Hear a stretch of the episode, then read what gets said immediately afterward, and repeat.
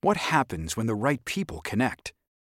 At MITRE, breakthrough technology advances, people fulfill their passions, diversity fuels innovation, and our way of life thrives. From health to transportation and global security, cyber and AI, to space and back again. There's no higher calling than making the world a safer place. Let's connect at mitre.org slash careers. That's m-i-t-r-e dot org slash careers.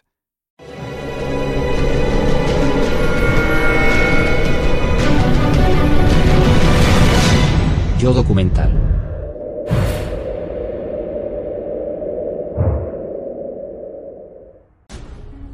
Nueva York. Imagina, por favor, un día perfecto en el mar. Agua cristalina, una brisa suave, ni una nube a la vista. Y de repente, algo cambia. La brújula empieza a girar. Hay estática en la radio. Y el horizonte se oscurece. Has entrado en el Triángulo de las Bermudas. Para algunos es el lugar más peligroso de la Tierra. Una extensión de océano que devora a los viajeros sin dejar rastro. Para los escépticos, no es nada. Tan solo otro punto del norte del Atlántico, con tendencia a sufrir tormentas y aguas picadas. Pero hay una cosa que es innegable. El Triángulo ha sido escenario de innumerables desapariciones trágicas, nunca resueltas. Aquí han desaparecido barcos enormes y grupos de aviones. Y voy a averiguar por qué. Marineros y pilotos describen disrupciones inexplicables en sus sistemas de navegación e interferencias electromagnéticas. Ahora, un equipo de especialistas va a probar la atmósfera en el triángulo para determinar si hay algo raro en el aire. Y los científicos marinos están usando la última tecnología forense para escanear y catalogar los naufragios bajo la superficie e incluso estudiar el agua en sí misma para averiguar qué hace a este punto tan mortífero. Y por fin, una nueva pista puede resolver el caso más famoso del Triángulo. Un escuadrón entero de cazas de combate que se desvaneció. ¿Podremos encontrarlos por fin? Poneos el cinturón y acompañadme en este viaje para descubrir el secreto del Triángulo de las Bermudas y la verdad tras su leyenda de una vez por todas. Me llamo Josh Gates.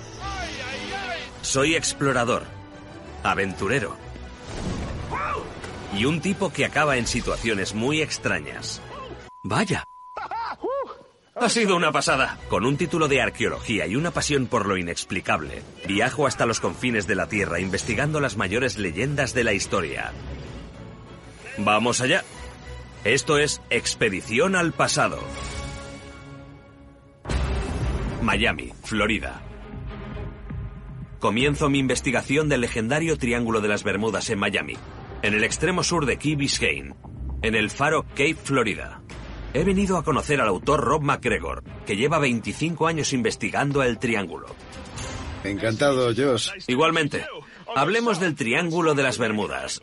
Primero, dame una definición. ¿Qué es? El Triángulo de las Bermudas es una región legendaria del norte del Atlántico donde se han desvanecido misteriosamente miles de barcos y aviones sin dejar rastro. ¿Dónde están los límites del triángulo? Empieza aquí, en Miami. Vale. Estamos en una de las puntas, a 1.600 kilómetros al sudeste. En San Juan, Puerto Rico, está la segunda punta. Vale. Luego, al noroeste, en Bermuda, a otros 1.600 kilómetros está la última. Estas puntas forman un triángulo casi equilátero que cubre 1.300.000 kilómetros cuadrados del Océano Atlántico. Es uno de los corredores más transitados del mundo y su reputación comenzó hace siglos. ¿Cuál es el origen del triángulo? Se sitúa en un año famoso, 1492. ¿Colón? Colón. Navegando por el sudeste de Bermuda en su primer viaje al Nuevo Mundo, Cristóbal Colón informó de unas extrañas luces parpadeantes en el horizonte. En su diario de a bordo apuntó valores extraños de su brújula. Colón acababa de descubrir el misterioso fenómeno que hoy conocemos como el Triángulo de las Bermudas. ¿Cómo lo llamaban entonces? Lo llamaban el Triángulo del Diablo, luego de la mala suerte, y en 1964 Vincent Gaddis usó por primera vez Triángulo de las Bermudas. ¿Y se le quedó? Sí. En los 500 años que han pasado desde el viaje de Colón, la reputación del Triángulo no ha hecho más que crecer. Hoy es un lugar siniestro. Una sirena misteriosa que atrae barcos y aviones para hacerlos desaparecer sin dejar rastro. Todo el mundo ha oído hablar del Triángulo. Pero creo que la mayoría de la gente no sabe qué pensar. ¿Es un mito? ¿Es real? ¿En qué parte del espectro te situarías tú? Empecé siendo escéptico. Pero luego empecé a investigar y vi que no todo tenía que ver con el clima o con errores de los pilotos. Hay algo. ¿Has experimentado personalmente allí? Sí. Estaba volando desde la isla Andros y nos dirigíamos al oeste, hacia Florida, cuando se apagó el sistema de navegación. La pantalla se quedó en blanco. Ya. Menudo trueno. Vale, el triángulo viene a por nosotros. Hablando del rey de Roma, o en este caso de las Bermudas, aquí está. En pocos minutos, Rob y yo nos encontramos en medio de una gran tormenta. Antes de que nos dé un rayo, ¿dónde empiezo si quiero entender todo esto? Bueno, Josh, este no es ni el triángulo de Miami ni el de Puerto Rico. Es el triángulo de las Bermudas. Si quieres entenderlo, atraviesa esa tormenta hasta llegar a Bermuda. Muy bien, vamos. El triángulo es real. Las tormentas son comunes en Florida. Aún así es difícil no asustarse un poco. Cuando el cielo se despeja, vuelo desde Miami hasta la pequeña isla de Bermuda. Es difícil de creer, pero esto es parte de Gran Bretaña. Un trocito de campo inglés de tan solo 3 kilómetros de ancho por 32 de largo. Pero hay una gran diferencia. El sol. De las aguas turquesas a las casas de colores, esto es un paraíso. Pero este sitio también es famoso por el triángulo que lleva su nombre. Para llegar a conocer sus supuestos poderes, voy a conocer a un experto al otro lado de la isla. Ahora solo tengo que llegar hasta allí. Bueno, esto es ridículo. O sea, ¿cómo...? Ah, así. ¿Pero quepo? Ya va, ya lo tengo. Solo tengo que meter la rodilla. Estoy dentro. Vale, estoy.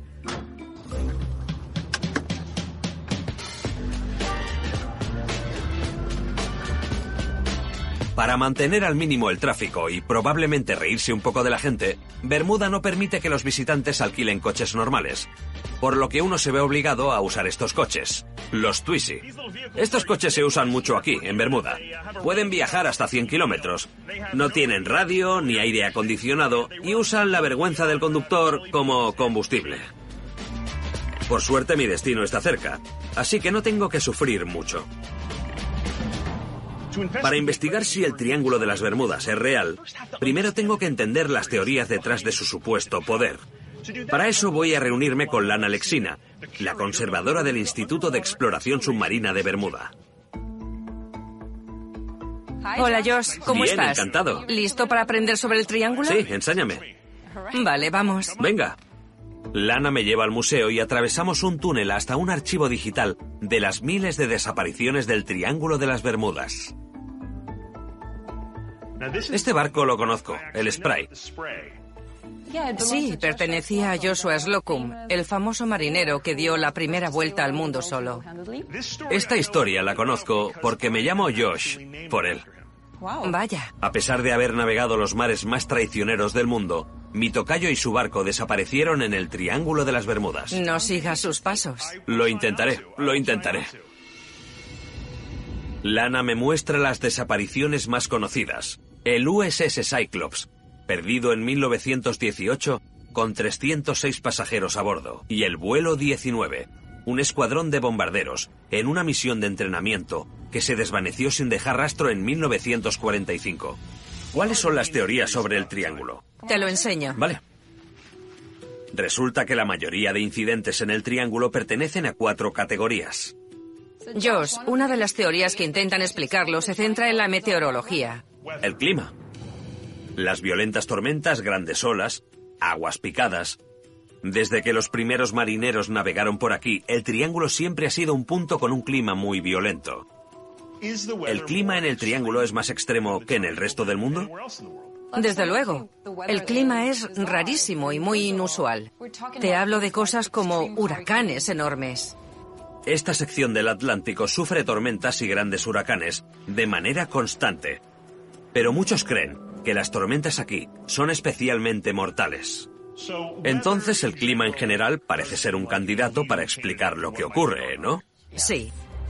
Pero estas tormentas no explican los informes sobre las averías del equipo de navegación que parecen plagar el triángulo.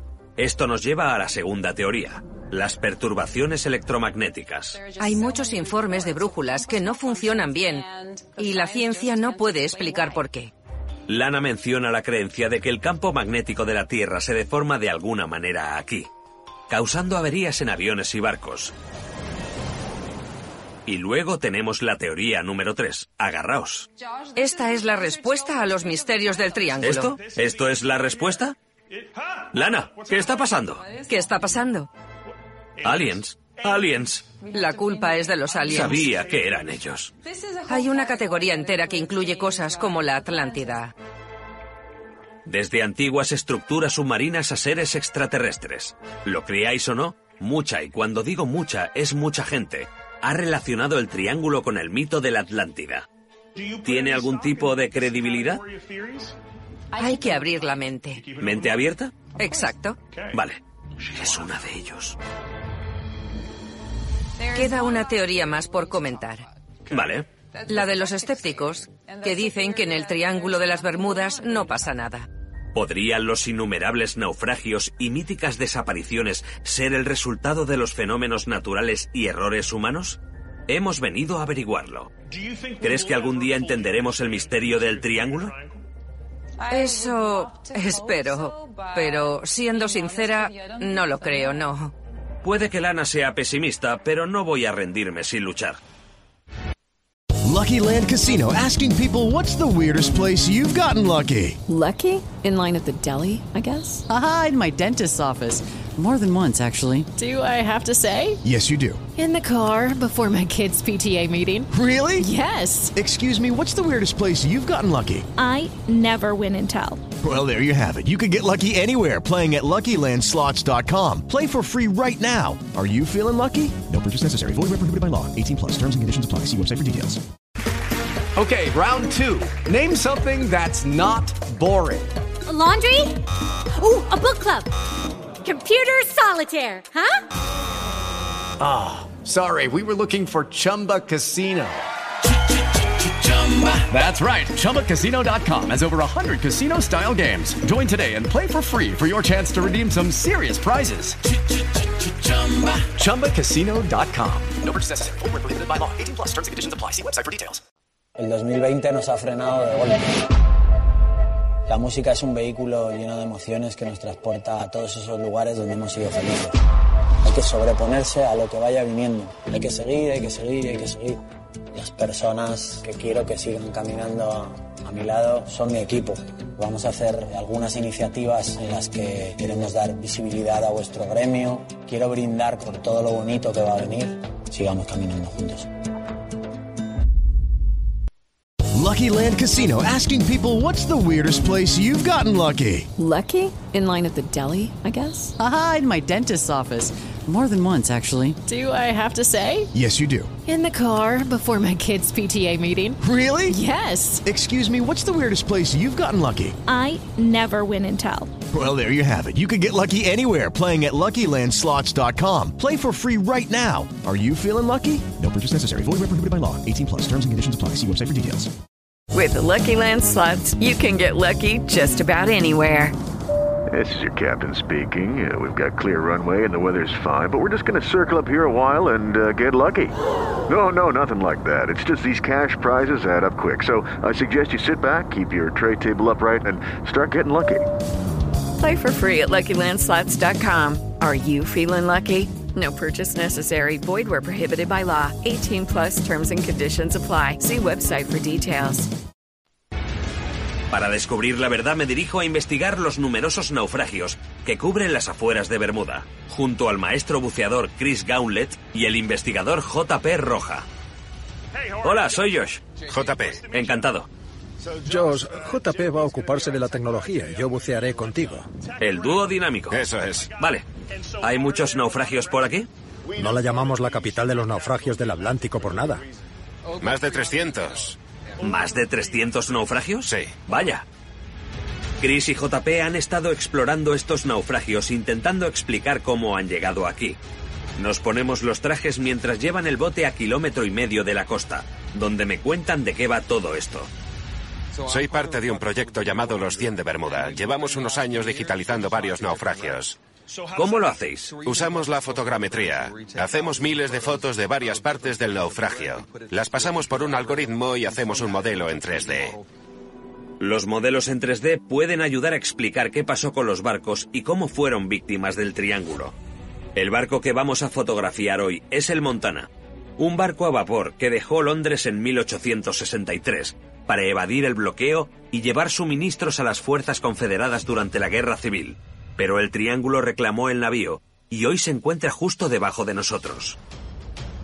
Mientras JP prepara la cámara, Chris y yo nos preparamos para bucear. Josh, ¿estás listo? Sí, vamos.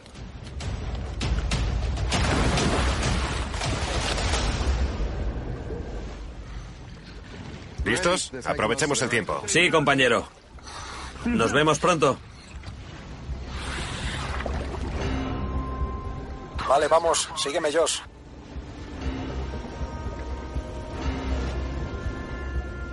Aquí está. Mírala. Esta es la proa del Montana.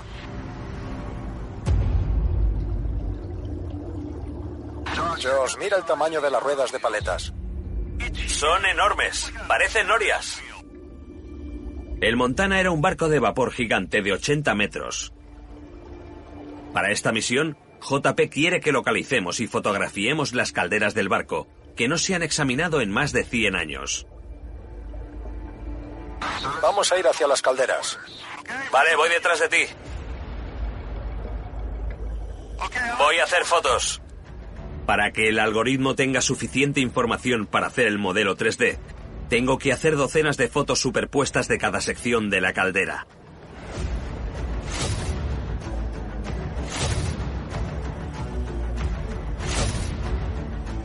Vale, unas pocas más. Ya he cubierto las calderas. Hay otra cosa que quiero que veas. Vale, guíame. ¿Eso es el timón? Es un timón, pero es de otro barco. ¿Hay otro naufragio aquí? El Constellation. O sea que hay dos naufragios en el mismo sitio. A pesar de los sistemas de navegación modernos y las cartas náuticas, el Constellation se topó con el naufragio del Montana en 1943 y se hundió. Es como si hubiera habido algo más que mala suerte en juego. ¿Qué es esto? Bolsas de cemento. Llegan hasta donde llega la vista. El Constellation llevaba 36 toneladas de cemento, pero no era su única carga. También había casi 700 cajas de whisky escocés. A ver, a ver, espera, esto se acaba de poner mucho más interesante. La Marina vino a llevarse el whisky enseguida. No me extraña. Maldito sea. Vale, nos queda poco aire. ¿Subimos? De acuerdo.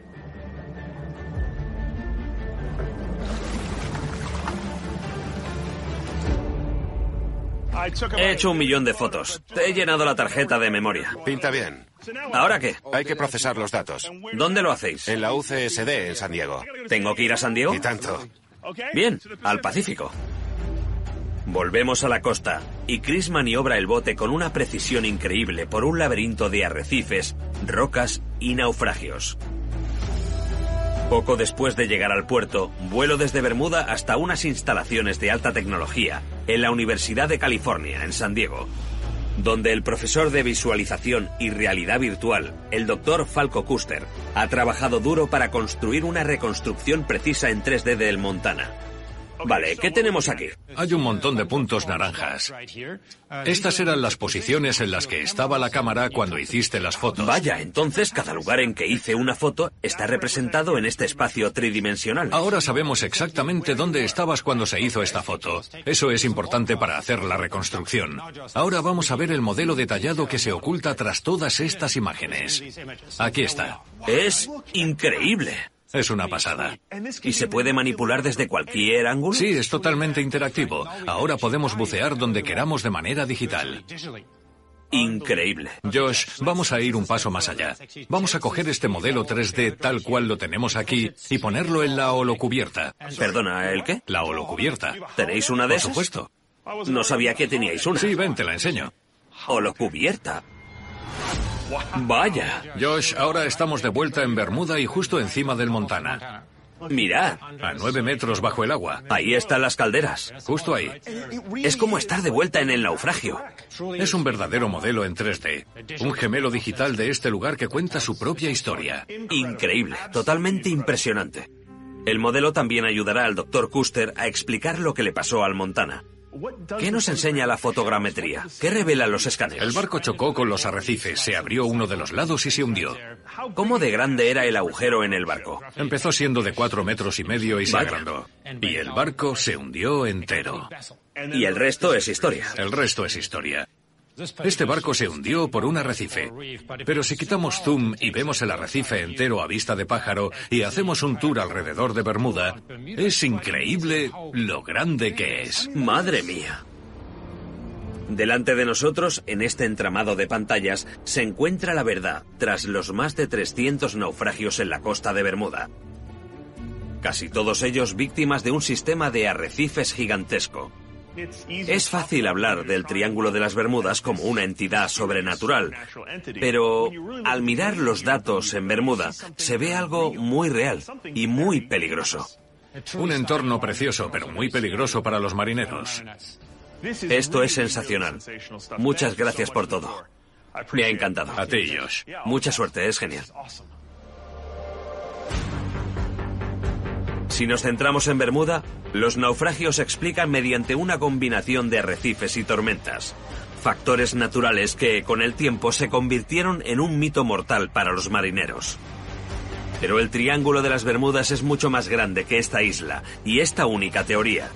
Y alguna gente cree que la verdad tras el misterio no se encuentra en este mundo. El 2020 nos ha frenado de golpe. La música es un vehículo lleno de emociones que nos transporta a todos esos lugares donde hemos sido felices. Hay que sobreponerse a lo que vaya viniendo. Hay que seguir, hay que seguir, hay que seguir. Las personas que quiero que sigan caminando a mi lado son mi equipo. Vamos a hacer algunas iniciativas en las que queremos dar visibilidad a vuestro gremio. Quiero brindar por todo lo bonito que va a venir. Sigamos caminando juntos. Investigación de las posibles explicaciones para la leyenda del Triángulo de las Bermudas me lleva a Miami, donde me subo a un ferry que va directo hacia el Triángulo. Si hablamos de leyendas marinas, sin duda el Triángulo de las Bermudas es una de las más conocidas, pero el primer puesto indiscutible es para la ciudad perdida de la Atlántida. Por eso, no me sorprende que mucha gente crea que están conectadas, que o bien el Triángulo se tragó la Atlántida, o que la Atlántida es la fuente del poder del Triángulo. Soy escéptico, por decirlo suavemente, pero estoy aquí para investigar y mantener la mente abierta. Así que voy a ver a un experto que no solo cree que la Atlántida es real, sino que cree poder probarlo. Me forro el gorro con papel de aluminio y pongo rumbo al este, a 80 kilómetros, a la isla de Bimini. Algo menos refinada que Bermuda, Bimini ha sido la zona cero de muchos teóricos de la Atlántida durante décadas. Ayuda que la isla tenga algunos accesorios relacionados con el triángulo, como los naufragios que adornan las playas como si fueran conchas en la arena. Espero que me vaya mejor que a este barco. Voy a conocer a un investigador veterano del triángulo, Bill Donato. Hola, Bill. Hola, soy Josh Gates. Bienvenido a Bimini. Me gustaría tomarme un daiquiri, pero vengo a trabajar. La Atlántida. ¿Mito o realidad? ¿Realidad? ¿Sin duda? Ni una duda. Vale, empecemos con una introducción, por si la gente no ha visto Aquaman. Platón fue el primero en mencionar la Atlántida, ¿verdad? Habla de una civilización en una isla que ataca a la antigua Atenas. Platón colocaba esta civilización marina en lo que muchos han interpretado como un punto del Atlántico donde, según la historia, tras caer en desgracia con los dioses, se dio el desastre. La idea es que esta civilización se hunde. Sí. Y sé que durante mucho tiempo, mucha gente ha asociado Bimini, donde estamos ahora, con ese punto misterioso. La pregunta es, ¿por qué aquí? Por las cosas que se han encontrado aquí, estructuras que solo podrían haber estado sobre la superficie hace unos 12.000 años. Ahí abajo hay cosas hechas por humanos. Desde luego. Vale, enséñamelo. A la Atlántida. Vamos. Bill y yo nos encontramos con su equipo de investigación en un muelle cercano. Josh, estos son Mark y Tim, de SafeQuest, expertos en tecnología. Encantado, chicos. Igualmente, Josh. Vamos, ¿estáis listos? El equipo de Bill nos saca del muelle y nos dirigimos al océano, donde, según Bill, nos espera la Atlántida. ¿Dónde vamos primero? Pasaremos por encima del camino de Bimini. ¿El camino de Bimini? El camino de Bimini o el muro de Bimini fue descubierto por tres buceadores que investigaban la vida marina local. Lo que encontraron se convirtió enseguida en un imán para los que creen en la ciudad perdida de la Atlántida, quienes empezaron a verla como la fuente o la víctima del Triángulo de las Bermudas. Tras un corto viaje llegamos al camino de Bimini, donde nos preparamos para bucear en las aguas cristalinas.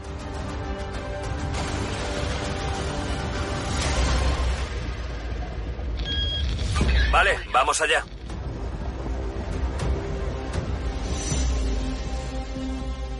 El agua es clarísima aquí abajo. Nos dirigimos al fondo y aparte de algún que otro parche de coral, estamos nadando a través de lo que parece ser un desierto submarino. No hay nada. Pero pronto queda claro lo que Bill quiere que vea aquí abajo. Hay un grupo de piedras enorme aquí, y sí, parece un camino.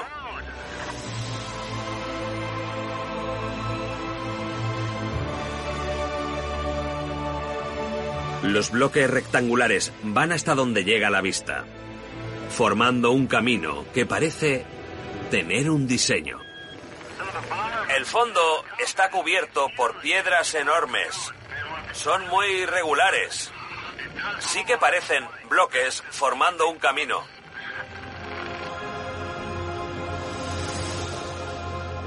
Quitamos la arena de la base de algunas rocas, pero no sé hasta dónde llegan. Tras nadar lo que nos permite el aire por el camino, volvemos a la superficie para evaluar lo que acabamos de ver.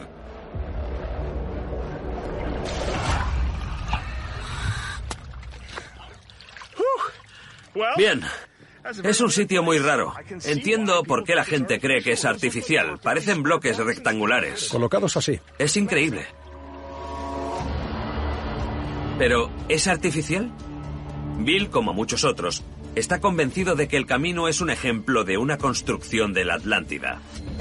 De nuevo en el barco, Bill y yo nos secamos y nos vestimos para usar una tecnología punta de perfilación del subsuelo para comprobar si los bloques son realmente artificiales o tan solo rocas naturales. ¿Qué hace esto? Este transductor crea ondas de sonido y las envía hacia el suelo marino. La información vuelve y es captada por este instrumento.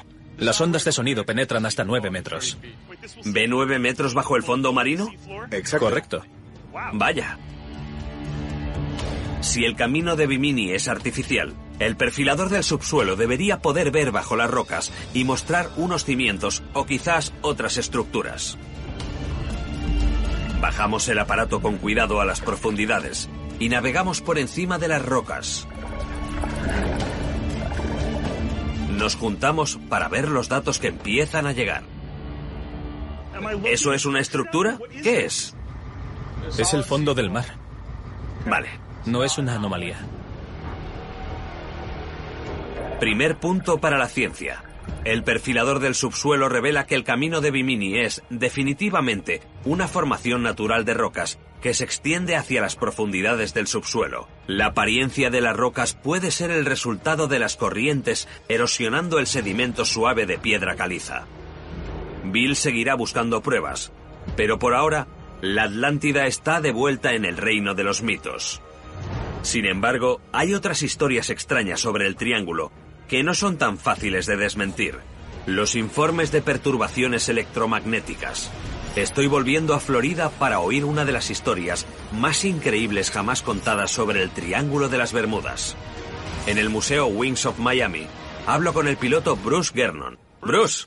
Josh. Bien, encantado. Igualmente. Eres una excepción entre los pilotos que han experimentado el poder del Triángulo de las Bermudas. Pudiste volver a casa. Sí. Cuéntame tu historia. ¿Cuándo y dónde ocurrió todo? Fue en la isla Andros, en las Bahamas. Vale. En 1970, el 4 de diciembre, iba al aeropuerto internacional de Palm Beach. Volvías de... Judy was boring. Hello. Then, Judy discovered ChumbaCasino.com. It's my little escape. Now, Judy's the life of the party. Oh, baby, mama's bringing home the bacon. Whoa, take it easy, Judy. The Chumba life is for everybody. So go to ChumbaCasino.com and play over 100 casino style games. Join today and play for free for your chance to redeem some serious prizes.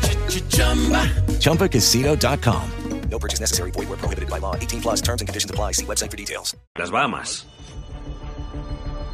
Yo era el piloto al mando Vale. y mi padre era mi copiloto. Y teníamos un pasajero en el asiento de atrás. La ruta de Bruce le llevaba de la pequeña isla a 300 kilómetros al noroeste, por el borde interior del triángulo. ¿Qué pilotabas? Una Bonanza 836 nueva, muy parecida a esta de aquí. Ese día cuando Bruce salió hacia Palm Beach, ya contaba con casi mil horas como piloto y había hecho el mismo viaje docenas de veces. Cuando nos acercamos al gran banco de las Bahamas, vimos la primera cosa rara. Una nube biconvexa, es decir, parecía una lente. Estaba justo por donde tenía que pasar. Yo estaba subiendo 300 metros por minuto y me di cuenta de que estaba subiendo a la vez que yo. ¿Habías visto alguna otra nube o algo similar antes? No, lo increíble era que se había extendido hasta donde llegaba mi vista en todas direcciones. ¿Era amenazante? Sí, estaba mirando al frente y tenía la tormenta justo delante. Era como un muro justo delante de ti. Sí, exacto. Y si no podías volar por encima ni por abajo, ¿qué hiciste? Atravesarla. Veía túneles horizontales y tendría unos 16 kilómetros de largo. Vaya. Quería ir por ahí, pero el túnel se hacía cada vez más pequeño. Aceleré al máximo porque lo veía cerrarse y cuando entré en el túnel vimos unas líneas muy raras en las paredes del túnel formando algo parecido a una espiral Vaya. que iba de la entrada a la salida. Estabas en los límites de la realidad. ¿Lo visteis los tres? Sí. Cuando salimos, miré hacia atrás y vi el túnel colapsando. Miré la brújula y vi que estaba girando sola. Vale. Y al salir por el otro lado, ¿dónde estabas? Tenía que estar a unos 140 kilómetros al este de Miami. Vale. Hablé con el centro de vuelo de Miami y el controlador me dijo por la radio que veía un avión justo encima de Miami Beach. Miré hacia abajo y ahí estaba. O sea que estabas a 130 kilómetros de donde tenías que estar. Exacto. Cuando aterrizamos, miré el reloj y habían pasado solo 47 minutos. No tenía sentido. Había hecho esa ruta muchas veces antes y siempre nos llevaba al menos una hora y 20 minutos. Vaya. Para intentar entender lo que había pasado, Bruce trazó el recorrido de su vuelo. De acuerdo con sus cálculos, viajó 140 kilómetros dentro del túnel en 3 minutos y 20 segundos. ¿Cómo de rápido tendrías que haber ido para eso? A 3.200 por hora. No soy un experto, pero no creo que llegue a eso. No, va a 320. Parece ciencia ficción, pero Bruce tiene más que su historia. Tiene recibos. Normalmente, ¿cuánto combustible ponías en el avión tras el vuelo? Unos 150 litros. ¿Y esta vez cuánto pusiste? Solo 100. 100. No solemos ver recibos de combustible desafiando las leyes de la física. Vale, entraste en el Triángulo de las Bermudas, pero te ahorraste el dinero en combustible, así que hay un lado bueno. Vaya, sí. ¿Qué crees que pasó realmente en el Triángulo? Se cree que se formó algo parecido a un agujero de gusano en medio de la tormenta, y ya te imaginas todo lo que habría alrededor. Electromagnetismo, rayos, lluvia, granizo, vientos fuertes en todas direcciones. Se crea una niebla electrónica. ¿Es un tipo de fenómeno natural? ¿Pasaste por una grieta en el espacio-tiempo? Sí, creo que la niebla electrónica es la clave de todo este misterio. Esta niebla, según Bruce, estaría relacionada con las anomalías electromagnéticas que mucha gente experimenta en el Triángulo, responsables de problemas de navegación, cambios raros en el clima y desapariciones. ¿Y esto es algo que crees que sigue pasando hoy? Hace unos meses hubo un piloto que salió de Palm Beach y al llegar a unos 30 kilómetros de la costa, dijo que su instrumentación estaba haciendo cosas raras y desapareció. ¿No le encontraron? No se le volvió a ver. Vaya, entonces es algo que sigue pasando. Sigue pasando, sí.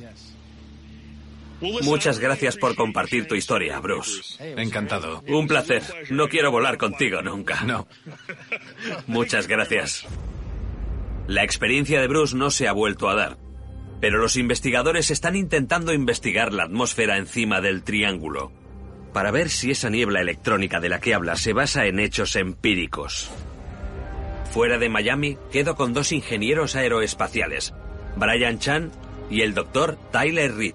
¿Brian? Hola, Josh. Sí, soy yo. ¿Cómo estás? Muy bien. Encantado. ¿Qué tal? Soy Josh. Tyler. ¿Cómo lo hacemos? ¿Cómo probamos si está pasando algo aquí fuera?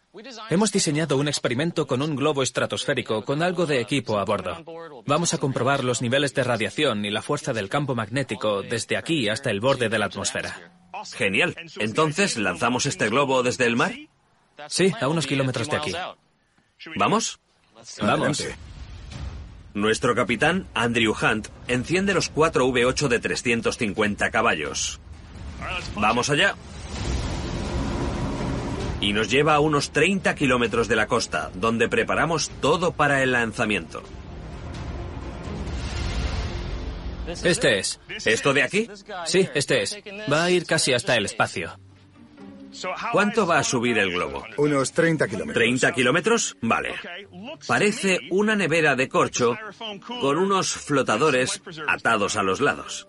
Las apariencias engañan. ¿Puedo abrirlo? Adelante. Vale, por favor, que esté lleno de cerveza. Mirad las entrañas de la operación. Vale, veo un par de cámaras digitales. ¿Esto nos traerá un vídeo? Sí. Genial. ¿Y qué hace las mediciones allí arriba? Tenemos un magnetómetro que va a medir la fuerza del campo magnético mientras sube.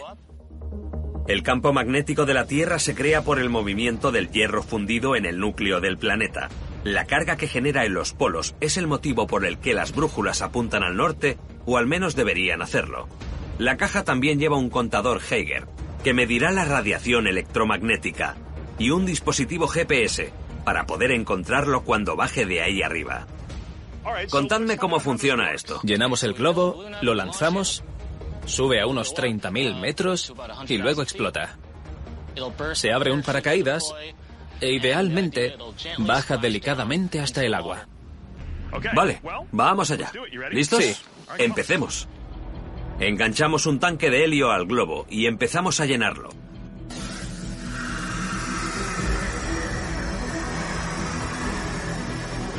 Al hincharse se vuelve cada vez más difícil de controlar. Cada vez que hay una ráfaga de viento siento que estoy en un centro comercial en Navidad. Voy a acabar como el señor de App. Me voy a ir volando. ¿Me agarro fuerte? Bueno, antes éramos tres. Por fin el globo está hinchado del todo y es hora de soltarlo. ¿Listos para volar? ¿Quito esto? Quítalo, sí. Pongo el paracaídas, ¿no? Sí. Vale, vamos a soltarlo. Perfecto. ¿Listos? Sí, hagamos una cuenta atrás. Vale.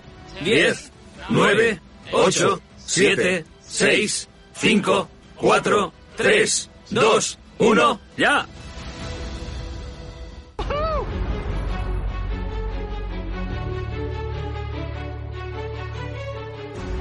Allá va.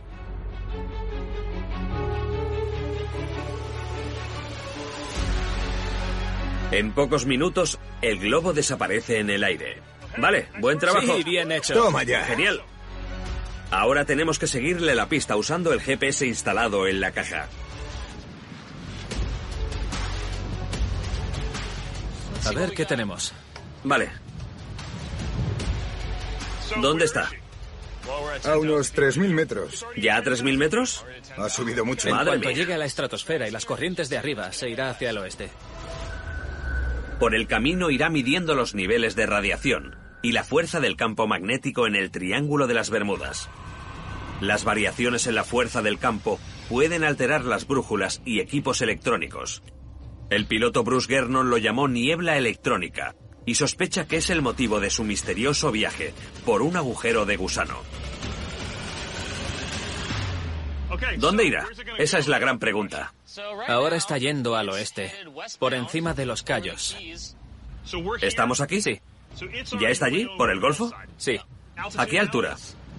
Casi a tope. Va a reventar en cualquier momento. Andrew, vamos hacia el Golfo, ¿vale? Sí, bien. Esperad un momento. Enviar el globo a la estratosfera era la parte fácil. Saber cuándo y dónde caerá ya es otra historia. 29. 29 kilómetros. Ya ha volado a casi 40 kilómetros de nuestro punto de partida. En cuanto llegue a la atmósfera, a unos 30 kilómetros de altura. La falta de presión hará que el globo se expanda hasta reventar. Se abrirá un paracaídas y la caja volverá a bajar. Brian y Tyler nunca han hecho esto en el mar. Y si no podemos coger la caja pronto cuando baje, nos arriesgamos a que el agua la inunde y perdamos los datos en las profundidades. Está a 30.440 metros. Vaya. Ya casi. Vamos, vamos. Sí, casi. ¿Vuela a más de 100 kilómetros por hora? Va a explotar Sí. en cualquier momento.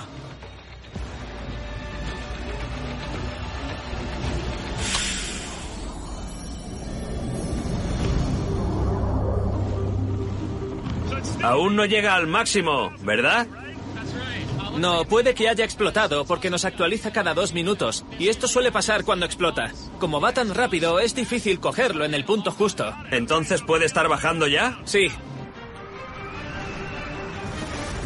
Sin nuevas coordenadas que seguir, estamos en el último punto conocido, cruzando los dedos para que el globo no se vaya volando mucho más lejos. Vamos a pasar rápido por debajo del puente y luego ir hacia allí a toda máquina. Vale, vamos a pasar por el puente y estaremos en el Golfo. Agarraos a algo, que es de Florida. sí. Allá vamos. Estamos en el Golfo. Seguimos a toda máquina hacia el oeste, esperando más datos del GPS en cuanto el paracaídas frene el descenso. ¡Eh, Josh! ¡Josh! Dime, Estamos a 15.000 metros. Está a 15.000 metros. ¿15.000? Vale, está bajando. Latitud 24.8 38715. Vale. Longitud 8.9 88141.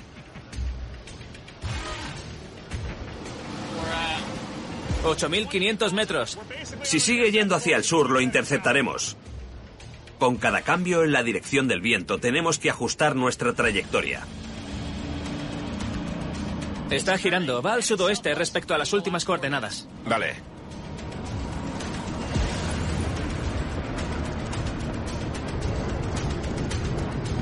Atención, información nueva. 5.000 metros y bajando. Está yendo hacia el oeste. ¿En serio? Sí.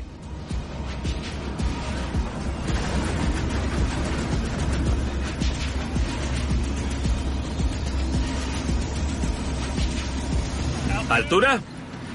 4.200. Vale. 4.200.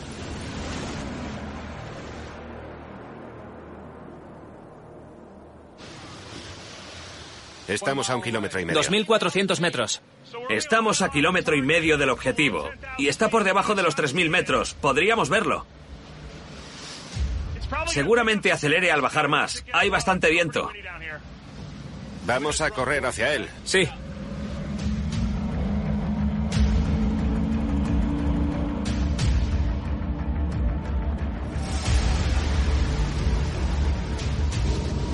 Está a 800 metros. ¿Dónde está? Mirad hacia arriba. Está muy cerca. A ver, dejadme ver desde aquí. ¿Detrás o delante? Debería estar aquí mismo. Ahí está. Ahí. ¿Dónde? Míralo. ¡Sí! Ahí está. Bien. Tyler. Bien. Lo tenemos. A por él, chicos. Vamos a cogerlo. Ahí, ahí está. Madre Sí, mía. vamos, vamos, vamos. Ahí, ahí. Vamos a por él. Sí, A nuestras 12. A las 12. a las 12. Vamos a cogerlo. ¡Venga! Ahí está. Ahí. Menos mal. Madre mía, ¿os lo podéis creer? ¡Toma ya! Madre mía. Aquí está. Ha bajado. Increíble. Cogedlo antes de que se hunda. Hay que cogerlo rápido. Voy a por él. Continuará. En el próximo episodio de Expedición al Pasado. La conclusión de mi épico viaje al corazón del Triángulo de las Bermudas. Vale, toma. Donde nuestro experimento en la estratosfera podría revelar la verdad tras el misterio. Es inexplicable desde un punto de vista científico. Además, vale, agarraos algo. Hago lo imposible por resolver el caso del USS Cyclops. Una grande. Para luego enfrentarme al incidente más conocido del Triángulo de las Bermudas, la desaparición del vuelo 19. ¿Qué le pasó a esta gente? Es una carrera por desentrañar por fin uno de los mitos más grandes de nuestro mundo. ¡Madre mía! ¿Es una hélice? Okay, round two. Name something that's not boring. A laundry? Ooh, a book club. Computer solitaire, huh? Ah, sorry, we were looking for Chumba Casino. That's right. ChumbaCasino.com has over 100 casino style games. Join today and play for free for your chance to redeem some serious prizes. ChumbaCasino.com. No purchase necessary. Where prohibited by law. 18 plus terms and conditions apply. See website for details. With Lucky Land slots, you can get lucky just about anywhere. Dearly beloved, we are gathered here today to. Has anyone seen the bride and groom? Sorry, sorry, we're here. We were getting lucky in the limo and we lost track of time. No, Lucky Land Casino, with cash prizes that add up quicker than a guest registry. In that case, I pronounce you lucky.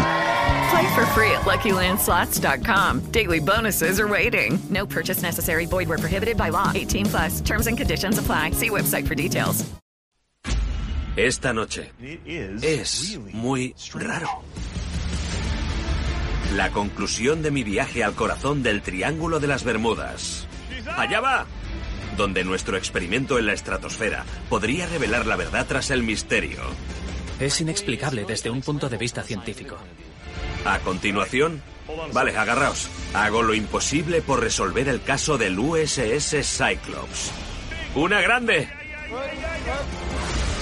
Para luego enfrentarme al incidente más conocido del Triángulo de las Bermudas, la desaparición del vuelo 19. ¿Qué le pasó a esta gente? Es una carrera para desentrañar por fin uno de los mayores mitos de nuestro mundo. ¡Madre mía! ¿Es una hélice?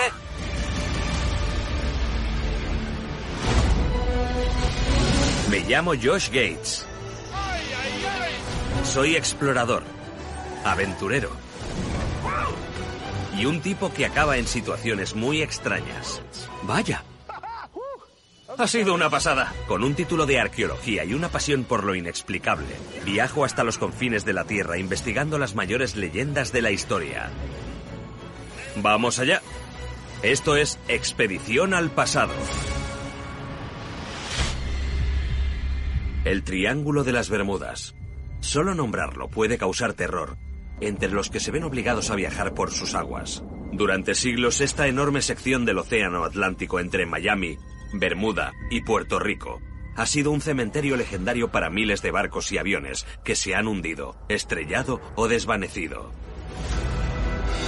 Parece que lo único que ha escapado del triángulo han sido las historias, los informes de luces extrañas en el cielo y sistemas de navegación que dejan de funcionar son muy comunes.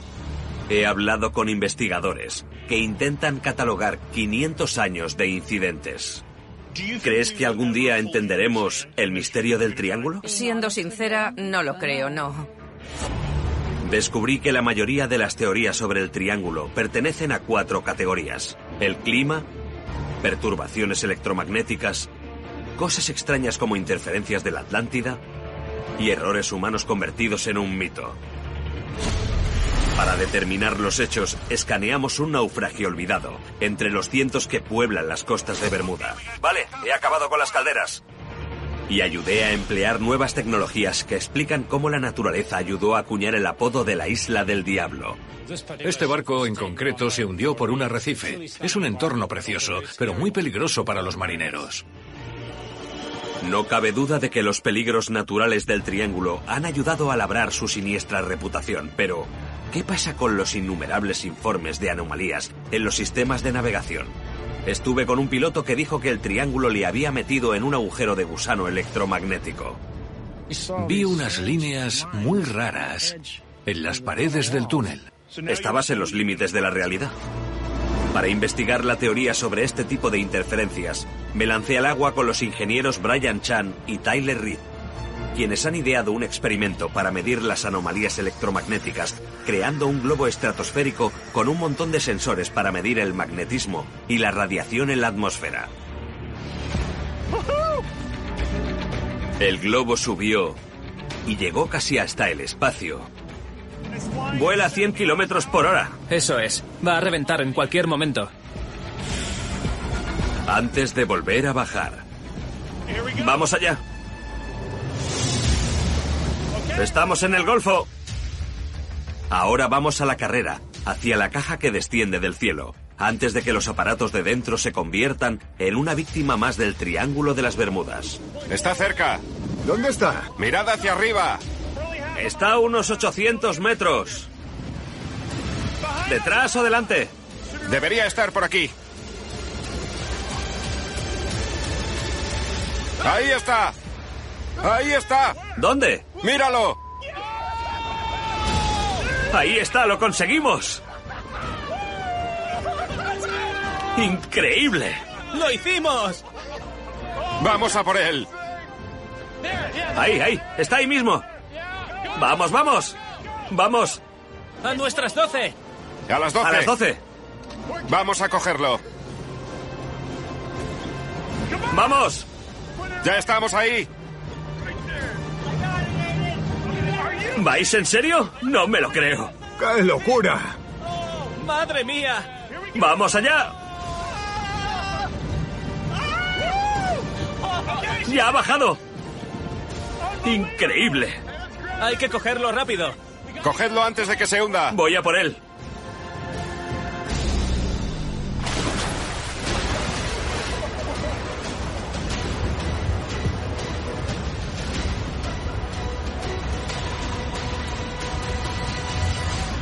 ¡Así se hace!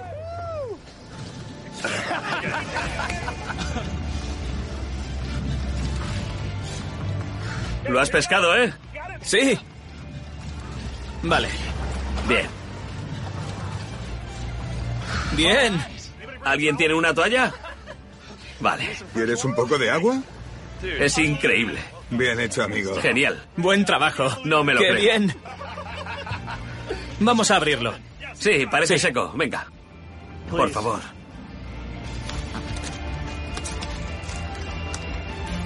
Se ha mojado un poco, pero todo funciona. Vale. Lo secamos, vamos al muelle y resolvemos el misterio del Triángulo de las Bermudas. Me parece bien. Volvemos al muelle al atardecer. Y cogemos los sensores para ver qué tenemos. La gran pregunta. ¿Tenemos datos? Tenemos datos. Vale, genial. Pues, ¿qué tenemos? Tenemos datos del sensor magnético, del de radiación y del GPS que nos dará la ruta del vuelo. Genial. Superó los 30.480 metros. ¿Superó el tope? Sí, 30.510 metros. Vaya, 30 metros más. Exacto. Vaya, tenemos un buen perfil del vuelo. Sí. ¿Y qué datos tenemos? Los puntos azules de magnetismo representan los datos del vuelo. Al subir cada vez más y más, parece que disminuye la intensidad del campo electromagnético. Eso sería lo esperable con los modelos existentes, pero hay una cosa que sí es una anomalía. ¿Estos dos puntos de aquí? Exacto. Están muy por encima de lo normal. Sí, es muy interesante. ¿Qué causa ese pico? Buena pregunta. No lo sabemos. ¿Por qué se incrementaría de manera abrupta el campo magnético de la Tierra? ¿Y qué impacto tendría este pico en las lecturas anormales de las brújulas y los problemas de navegación del Triángulo de las Bermudas? El doctor Tyler Reed no está seguro. Quizá el sensor de radiación pueda arrojar algo de luz sobre esta anomalía. A primera vista, en las lecturas de radiación no destaca nada. Uno de los datos muestra un pico enorme. De hecho, no es un punto, sino varios minutos de esto registrados en el dispositivo. O sea que no fue algo momentáneo, ocurrió durante varios minutos. Exacto. Vale, ¿y eso te inquieta? Sí, un poco. Eres un científico, sé que no te gustan estas cosas. ¿Qué ha pasado aquí? Es increíble, el pico de radiación es casi mil veces mayor que la radiación normal de fondo. ¿Esto pasó a la vez que el pico electromagnético? Sí. ¿Qué lo causa? Es inexplicable desde un punto de vista científico. Tenemos la respuesta perfecta. Es el poder del triángulo. Todo bien, todo normal y de repente pasa algo raro y viene el desastre. Es irrefutable. Dejarme a mí sin palabras es fácil, pero estos tíos son listos y tienen un papel de Stanford que lo prueba. Entonces, ¿qué pasa? ¿Es un error? Necesitamos más datos. O sea que por ahora el triángulo sigue como si nada. Eso parece. ¿Tiene el triángulo de las Bermudas propiedades únicas en el mundo? El experimento no nos da los datos suficientes para probarlo, pero tampoco puede refutar a aquellos que dicen haber luchado contra el poder del triángulo. No podemos negar que hayan desaparecido muchos aviones y barcos aquí, pero también ha ocurrido en otros puntos remotos de océanos de todo el mundo. El hecho es que el Triángulo debe su reputación a un puñado de casos misteriosos, vuelos como el de Bruce Gernon, y otros dos casos muy famosos. La desaparición de un escuadrón entero de aviones en 1945, el vuelo 19, y la pérdida de barcos, como el USS Cyclops. El 4 de marzo de 1918, el Cyclops salió de Barbados con una tripulación de más de 300 personas. No se lo volvió a ver. El clima estaba despejado y el barco nunca mandó una señal de alarma. Fue la pérdida fuera de combate más grande de la historia de la Marina estadounidense. Pero hay un investigador con un nuevo plan para descubrir por qué desapareció.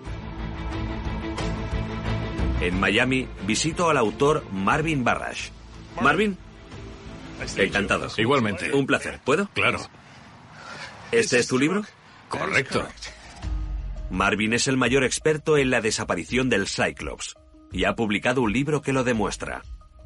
La desaparición del Cyclops es una de las historias más famosas del Triángulo de las Bermudas. Sí. Para los creyentes es una de las grandes pruebas, ¿verdad? Sí. Si no fuera por el Cyclops o el vuelo 19, No habría triángulo. Hablemos del barco en sí mismo.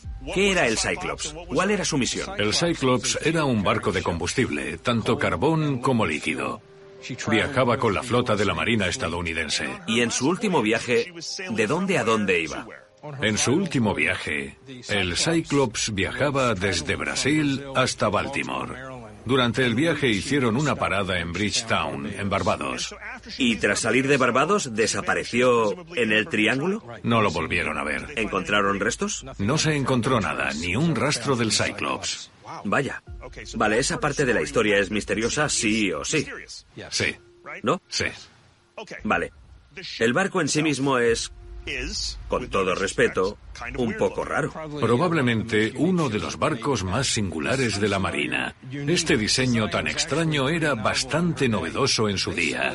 Lo que ves es una estructura de acero abierta sobre la cubierta. Así llevaban el carbón del Cyclops a los otros barcos. El diseño del barco tenía varias características inusuales más, como una cubierta soportada por postes de acero y una proa que se alzaba mucho más que la popa del barco. ¿Algo más que fuera distinto o digno de atención en este viaje? Su último viaje fue muy significativo, porque no llevaba su carga normal de carbón.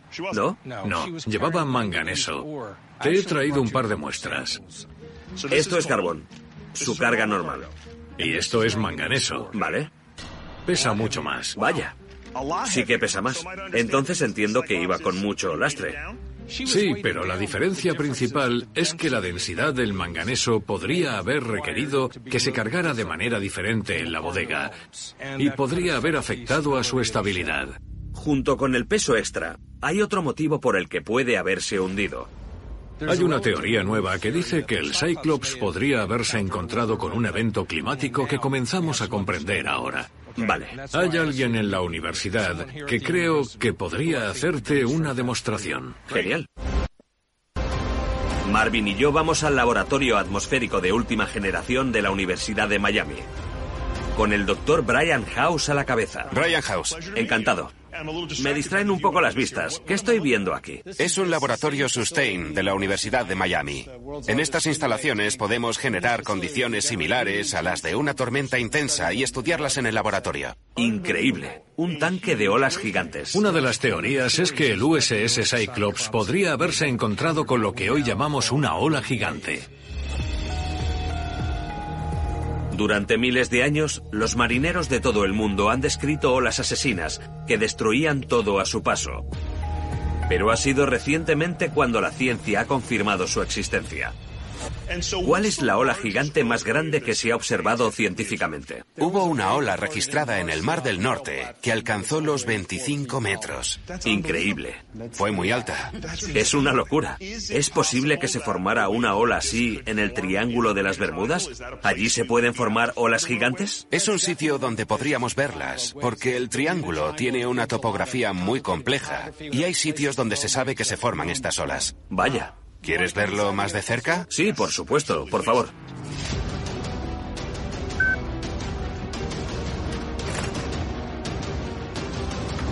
Dentro de este tanque puede que podamos volver atrás en el tiempo y revelar el verdadero destino del USS Cyclops.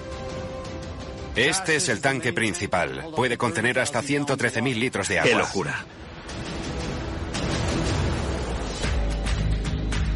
El director del laboratorio, Brian House, nos lleva al cuarto de control del tanque de olas, donde el oceanógrafo Cedric Wigan lo controla todo. ¿Aquí es donde ocurre la magia? Aquí creamos las simulaciones. Pulso un botón y tenemos un huracán de categoría 5. Sí, hay que ir con cuidado. Increíble.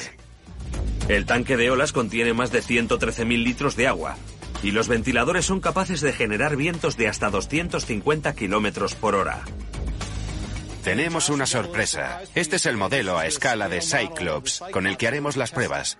Madre mía, es una pasada. Está hecho a medida basándose en los planos del Cyclops. Vaya. Esta es una réplica exacta a escala 1-267. Tiene una bodega totalmente funcional y es exactamente igual de excéntrico que el original. Los detalles son impresionantes. Hay hasta la tripulación en pequeñito, es increíble.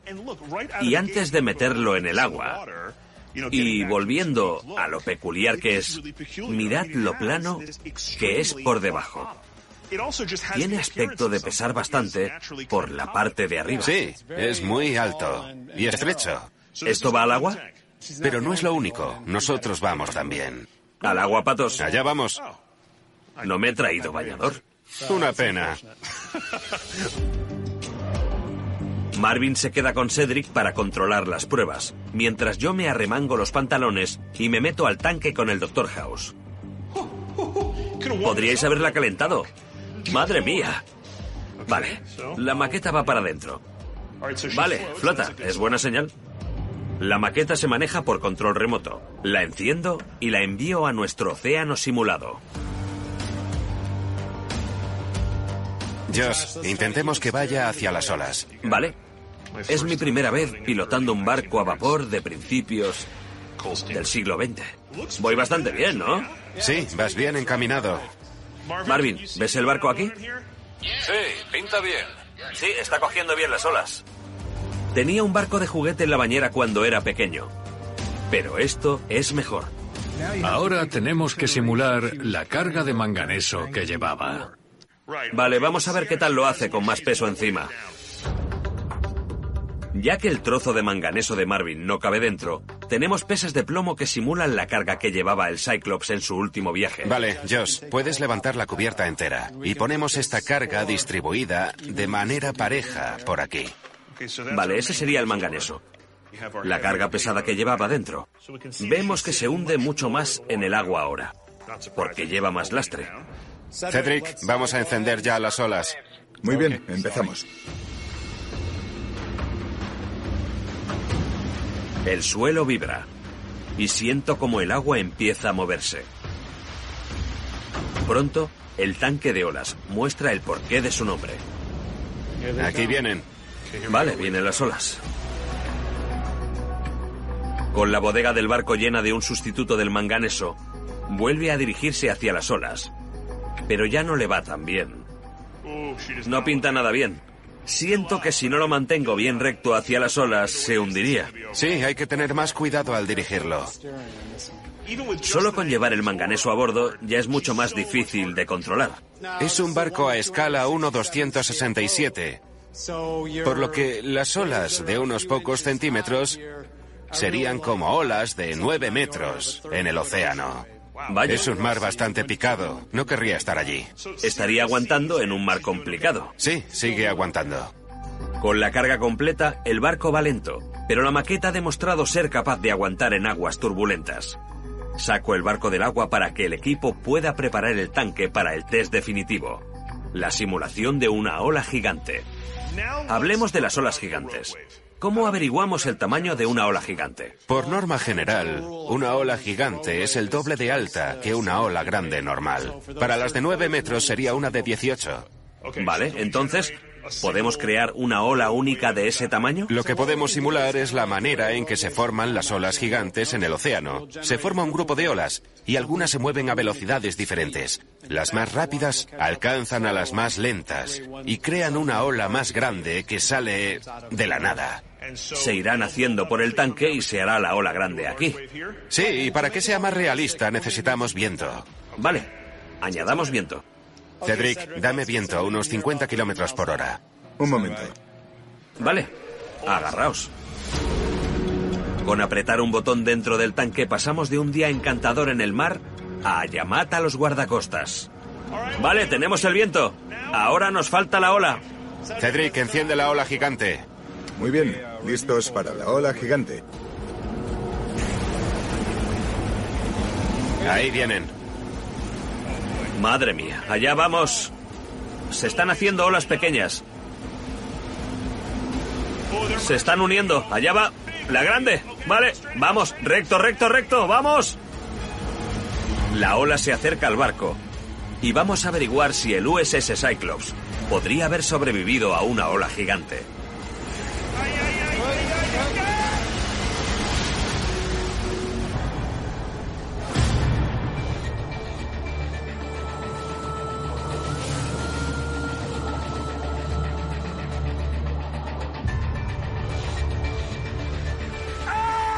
No, no, no, se ha hundido.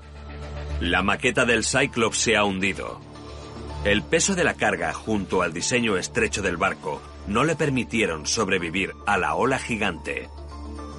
Y hay pistas históricas de que nuestro experimento muestra el destino del Cyclops. De otros tres barcos iguales, dos de ellos, el Proteus y el Nereus, también se perdieron en el mar sin dejar rastro, lo cual sugiere que el diseño de este tipo de barco tenía fallos fatales. No creo que haga falta un triángulo de las Bermudas sobrenatural para hundir este barco. Había muchas posibilidades de que se hundiera porque era inestable. Sí, todo encaja. Y tiene sentido. Vale, bueno, muchas gracias, de verdad. Muy bien. Voy a secarme. Resulta que la desaparición del Cyclops, un barco que lleva años siendo el emblema del poder del Triángulo de las Bermudas, puede haber ocurrido por circunstancias totalmente explicables, aunque trágicas. Dicho esto, sigue siendo cierto que no se ha encontrado ni rastro del Cyclops, y hasta que ocurra siempre quedará quien se cuestione su destino. Pero aunque yo estoy ya convencido de que el barco se hundió por su propio diseño, los que creen en el triángulo tienen una carta más en la manga, y es un as, la desaparición del vuelo 19. En diciembre de 1945, cinco aviones militares despegaron desde Florida para hacer un entrenamiento. Unas horas después, los cinco se habían desvanecido sin dejar rastro. El circo mediático que siguió convirtió al triángulo en lo que es, y los aviones incluso hicieron un cameo en encuentros en la tercera fase. Para los que creen en esto, esos aviones no se estrellaron, sino que se desvanecieron en el vórtice del triángulo. Hoy, 75 años más tarde, podríamos estar a punto de descubrir qué pasó al supuesto escuadrón perdido. Voy a comenzar mi investigación donde el vuelo 19 despegó por última vez. El clima es de lo más apropiado cuando llego al Museo Aéreo y Naval de Fort Lauderdale. A ver al historiador John Bloom. Esto es el Museo de la Base Aérea y Naval Fort Lauderdale. Este sitio es genial. En la Segunda Guerra Mundial era una base de entrenamiento. Y de aquí fue donde salió el escuadrón llamado Vuelo 19. Exacto. ¿Qué tipo de aviones eran? Eran aviones torpederos Avenger, como estos que tenemos aquí. Cuéntame, ¿qué tenemos que saber del Avenger? El Avenger fue el torpedero por excelencia en la guerra. Era el más grande entre los suyos y llevaba tres hombres. Era muy robusto y aguantaba mucho daño. Increíble. En diciembre del 45 solo habían pasado dos meses desde el final de la guerra, pero América seguía en alerta y Fort Lauderdale era el centro de aprendizaje de miles de pilotos. Durante el vuelo 19, ¿cuántas personas en total había en los cinco aviones? 14. ¿Quién lideraba el entrenamiento? El teniente Charles Taylor. El teniente Taylor llevaba volando en Avengers desde el 42 y tenía miles de horas como piloto. El resto del equipo del vuelo 19 estaba en su última misión de entrenamiento. Entonces, el 5 de diciembre del 45, estos aviones salieron de aquí. ¿Dónde se dirigieron? Al este por las Bahamas, te lo enseño. Vale. John me lleva una carta de navegación en la cual está marcada la misión del vuelo 19. El equipo salió de Fort Lauderdale a las 2 y 10 de la tarde, y el plan era volar al este durante casi 100 kilómetros, practicar bombardeando un arrecife llamado Hen and Chickens.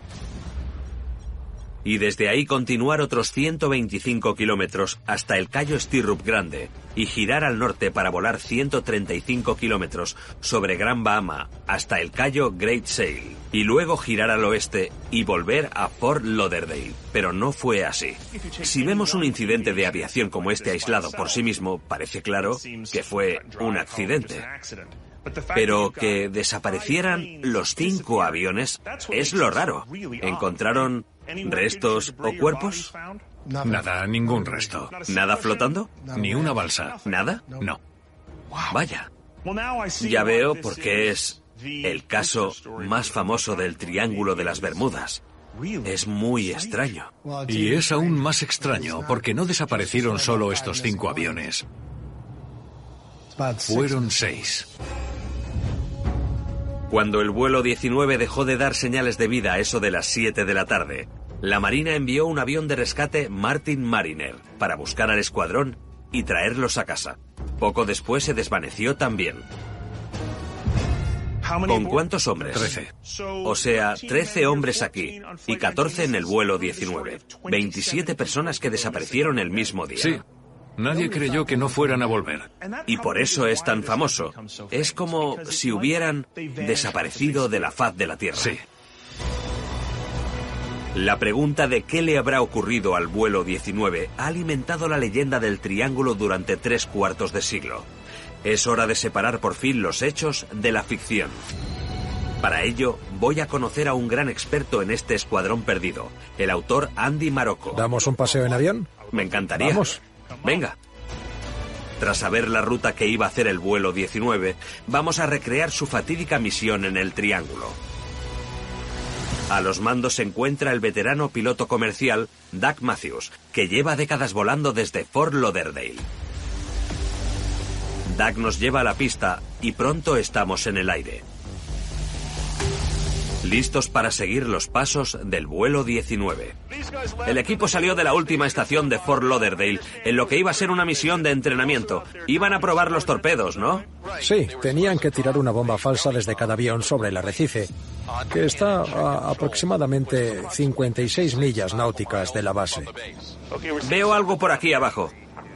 Creo que estamos llegando al arrecife. ¿Este es el sitio donde tenían que tirar las bombas entonces? Aquí mismo. Vale, por lo que sabemos, vinieron aquí, hicieron sus prácticas y todo iba bien. Correcto. Luego el escuadrón tenía que ir hasta el Cayo Stirrup Grande, y aquí es donde las cosas empezaron a desviarse literalmente.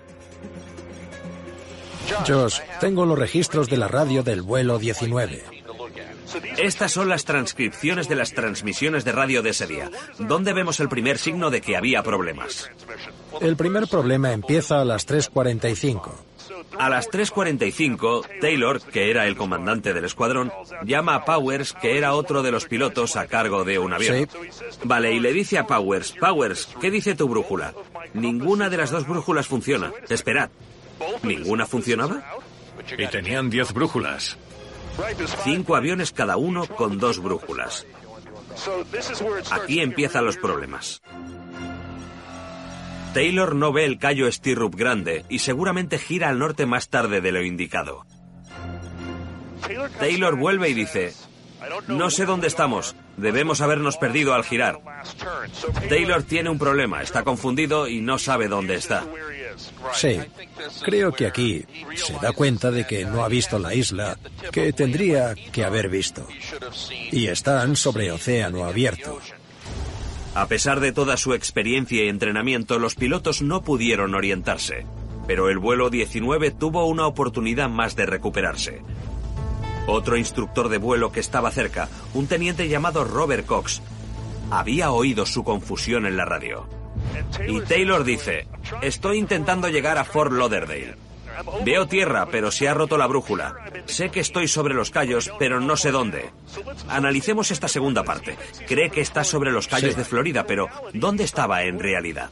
Sobre la parte norte de las Bahamas. ¿Aquí? Sí. Justo enfrente de Justo aquí nosotros. enfrente. ¿Qué estaba pasando en ese momento? Creo que llegó un momento en el que se derrumbó. Creo que empezó a afectarle. Y se asustó al no ver la tierra que tenía que ver. Y luego Taylor vuelve y dice, he pasado una isla pequeña, no hay más tierra a la vista. Eran las 4 y 25. La isla era el Cayo Walker. Es la última tierra que vio el vuelo 19. ¡Qué miedo! Ahora, tras desviarse 25 kilómetros, el vuelo 19 se pierde su segundo giro, el que les habría llevado a casa. Pasan las horas y comienza a atardecer. Para empeorar la situación, hay una tormenta invernal que disminuye la visibilidad. Al ver cómo baja el combustible, los pilotos se desesperan por averiguar dónde están y discuten sobre qué dirección tomar. Y a las 5 y 16 dicen, vamos a volar a 270 grados hasta llegar a la playa o nos quedaremos sin combustible. Correcto. O sea, están diciendo que van a ir al oeste porque se han dado cuenta de su error. Están sobre mar abierto y tienen que llegar a tierra. De acuerdo con esto, a las 6.02 dicen, tendremos que aterrizar en cualquier momento. ¿Me oís? Cuando un piloto dice, tenemos que aterrizar en cualquier momento, es que es inminente, es ya. Nadie sabe exactamente dónde se originó su última transmisión y nadie volvió a saber nada del vuelo 19. No cabe duda de que los pilotos se desorientaron. Creo que los que creen en el Triángulo de las Bermudas dirían, no pueden fallar las dos brújulas. Algo no tiene sentido. ¿Cómo pudieron desvanecerse cinco aviones con pilotos experimentados?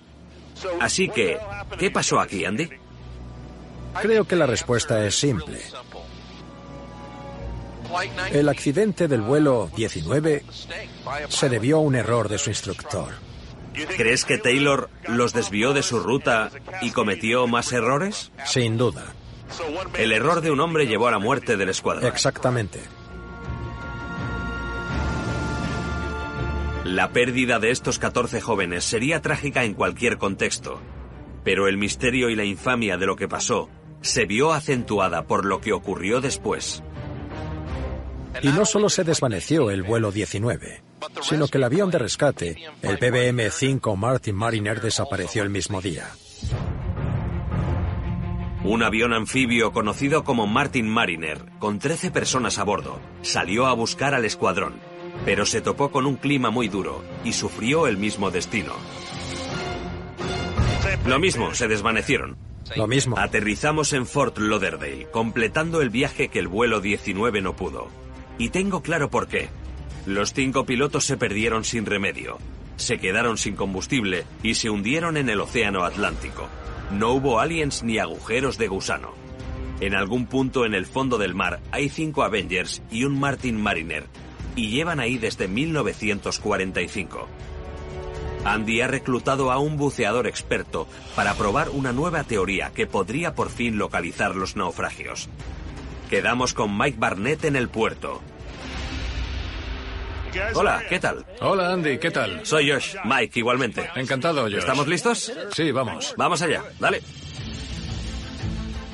Mike tiene 30 años de experiencia localizando naufragios, incluyendo la identificación reciente de otro de los barcos desaparecidos más famosos, el Cotopaxi. Si algún día se te pierde algo en el océano, él es el indicado para encontrarlo. Andy y Mike creen que la clave para encontrar los cinco aviones puede estar en localizar el sexto avión que se perdió esa noche, el Martin Mariner, enviado a la última posición de radio del vuelo 19. Del vuelo 19 tenemos testimonios, transmisiones, pero ningún testigo ocular. Pero en el caso del Mariner es diferente, ¿no? El Mariner debía buscar el vuelo 19. Ya. Y una media hora después de despegar desapareció de los radares, a la vez que se recibían unos informes de un petrolero, el Gaines Mills, de una explosión en la que las llamas llegaron a unos 30 metros de alto y ardieron durante 20 minutos.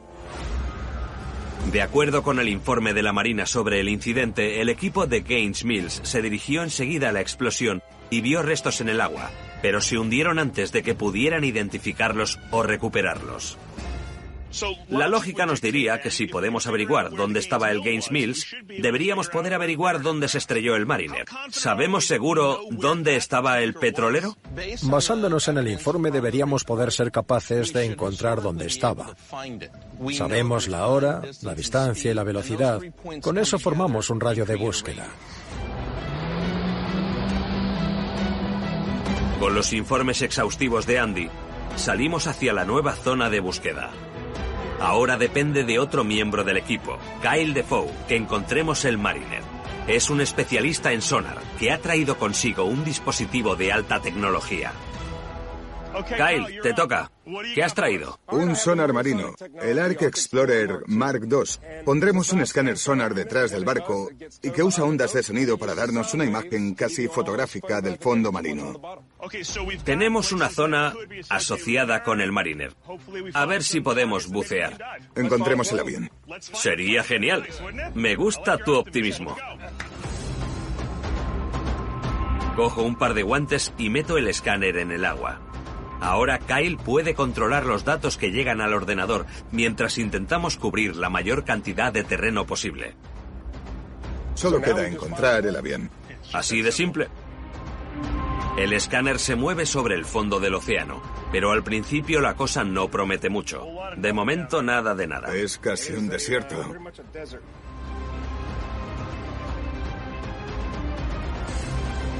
Ahí hay un par de sombras. Seguimos peinando el desierto hasta que por fin... ¡Eh! Vemos un oasis. ¿Qué es eso? Ahí hay algo, seguro. Hay algo allá abajo, redondeado. Hay una sombra a un lado. Parece algo hundido en una fosa. Parece que podría ser parte de un avión. Y justo al lado hay otro. Sí, son restos. ¿Podemos medir la longitud? Parece que unos cuatro metros. ¿Y de ancho? Casi un metro. El motor o la parte frontal. El contorno es muy recto. Las cosas naturales no son rectas. Es artificial. Hay que bajar. Claro.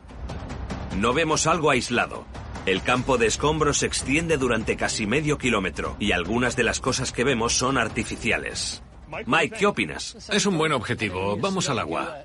Capitán, ¿podemos volver ahí? Estoy girando, ya vamos.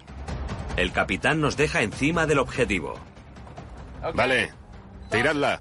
Para marcar el centro del campo de escombros tiramos una marca. Una boya flotante atada a un ancla que cae encima del objetivo. Ya está.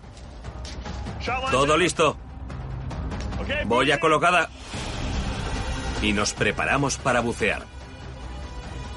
¿Listo? Sí, vamos allá. Vamos, colega. Para abajo. El agua es cristalina y podemos seguir la cuerda a 20 metros de profundidad, hasta el campo de escombros. Nunca he estado en un agua así. Se ve casi hasta el fondo. Cuanto más bajamos, más vemos el fondo del océano, hasta que... ¡Madre mía! ¡Mirad esto! Aparecemos justo encima de nuestro objetivo. Está justo debajo del objetivo. ¿Qué crees que es? Es un motor. Parece el motor de un avión. Josh a la superficie. Andy, ¿me recibes? Tenemos un motor de avión. ¿En serio? No quiero precipitarme, pero tiene muy buena pinta.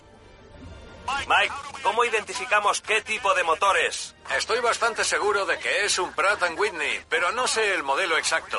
Debemos mirar qué llevaba el Mariner. Es un hallazgo increíble. El campo de escombros se extiende por el fondo marino. Y a poca distancia tenemos otra pieza. ¡Vaya! ¿Eso es una hélice? Desde luego, es increíble. ¿Podría ser del Mariner? Eso espero. Tenemos los componentes del Mariner en la superficie. Subamos a ver qué es. Para averiguar qué hemos localizado, necesitamos hacernos una idea mejor de lo que buscamos. Volvemos al bote a por información.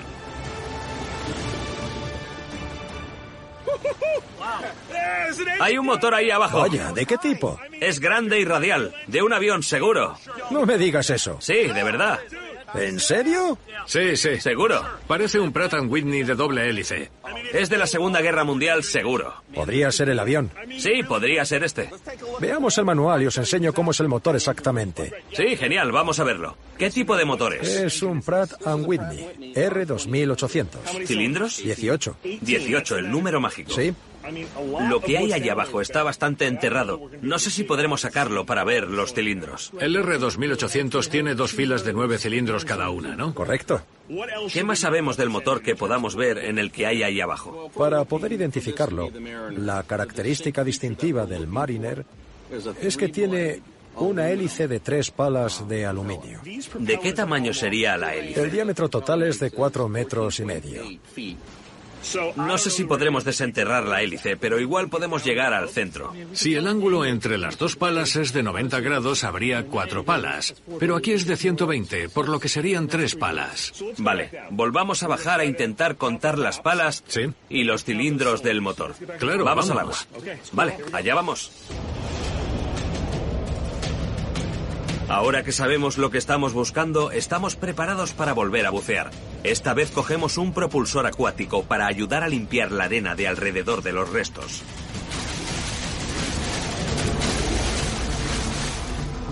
Primero vamos al motor e intentamos contar los cilindros, esperando que haya 18. Vale. Uno, dos, tres, cuatro, cinco. Esto está muy enterrado. No veo cuántos hay, pero definitivamente hay dos filas, que es la disposición correcta. Ya que no podemos contar con precisión los cilindros del motor, nuestra siguiente parada es la hélice, para ver si podemos determinar cuántas palas tiene y cómo de largas son. Recordemos que necesitamos que haya tres y deberían tener unos dos metros de largo. Vale, Mike. La hélice parece estar enterrada por encima del centro. Vamos a quitar arena para contar las palas. Vale, allá vamos. Y al despejarla, Veo el centro. Y aquí hay tres palas. ¿tres? ¡Como en el Mariner! ¡Sí! Genial. Veamos si podemos medirlas. Tiene un trozo roto por arriba, pero parece ser de la medida correcta. No sé. ¿Crees que es el Mariner? Es posible. ¡Increíble! Subimos enseguida para dar la noticia a Andy.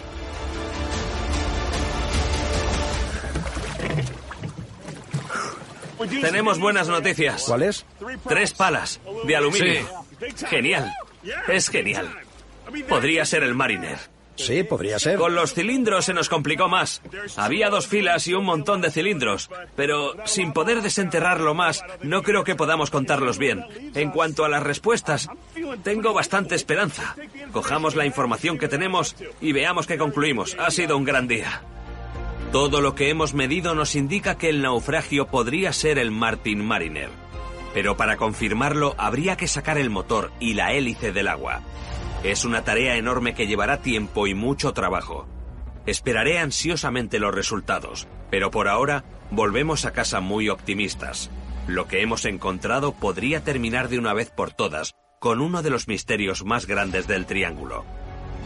He pasado dos semanas viajando por el Triángulo de las Bermudas y he llegado a salvo al otro lado. El viaje me ha dado historias de agujeros de gusano, niebla electrónica y civilizaciones antiguas. Pero ayudar a estos científicos e investigadores a intentar explicar todos estos hechos me ha permitido ver más allá de las leyendas. He visto la verdad. He aprendido que el famoso USS Cyclops seguramente se hundió por un mal diseño y una ola gigante, mientras que el vuelo 19 simplemente se desorientó y se quedó sin combustible. Al ver todo esto bajo una lente científica, muchas de las leyendas del Triángulo pueden atribuirse a las fuerzas de la naturaleza. Otras aún desafían al entendimiento, pero aunque el mar puede hundir barcos y las tormentas derribar aviones del cielo,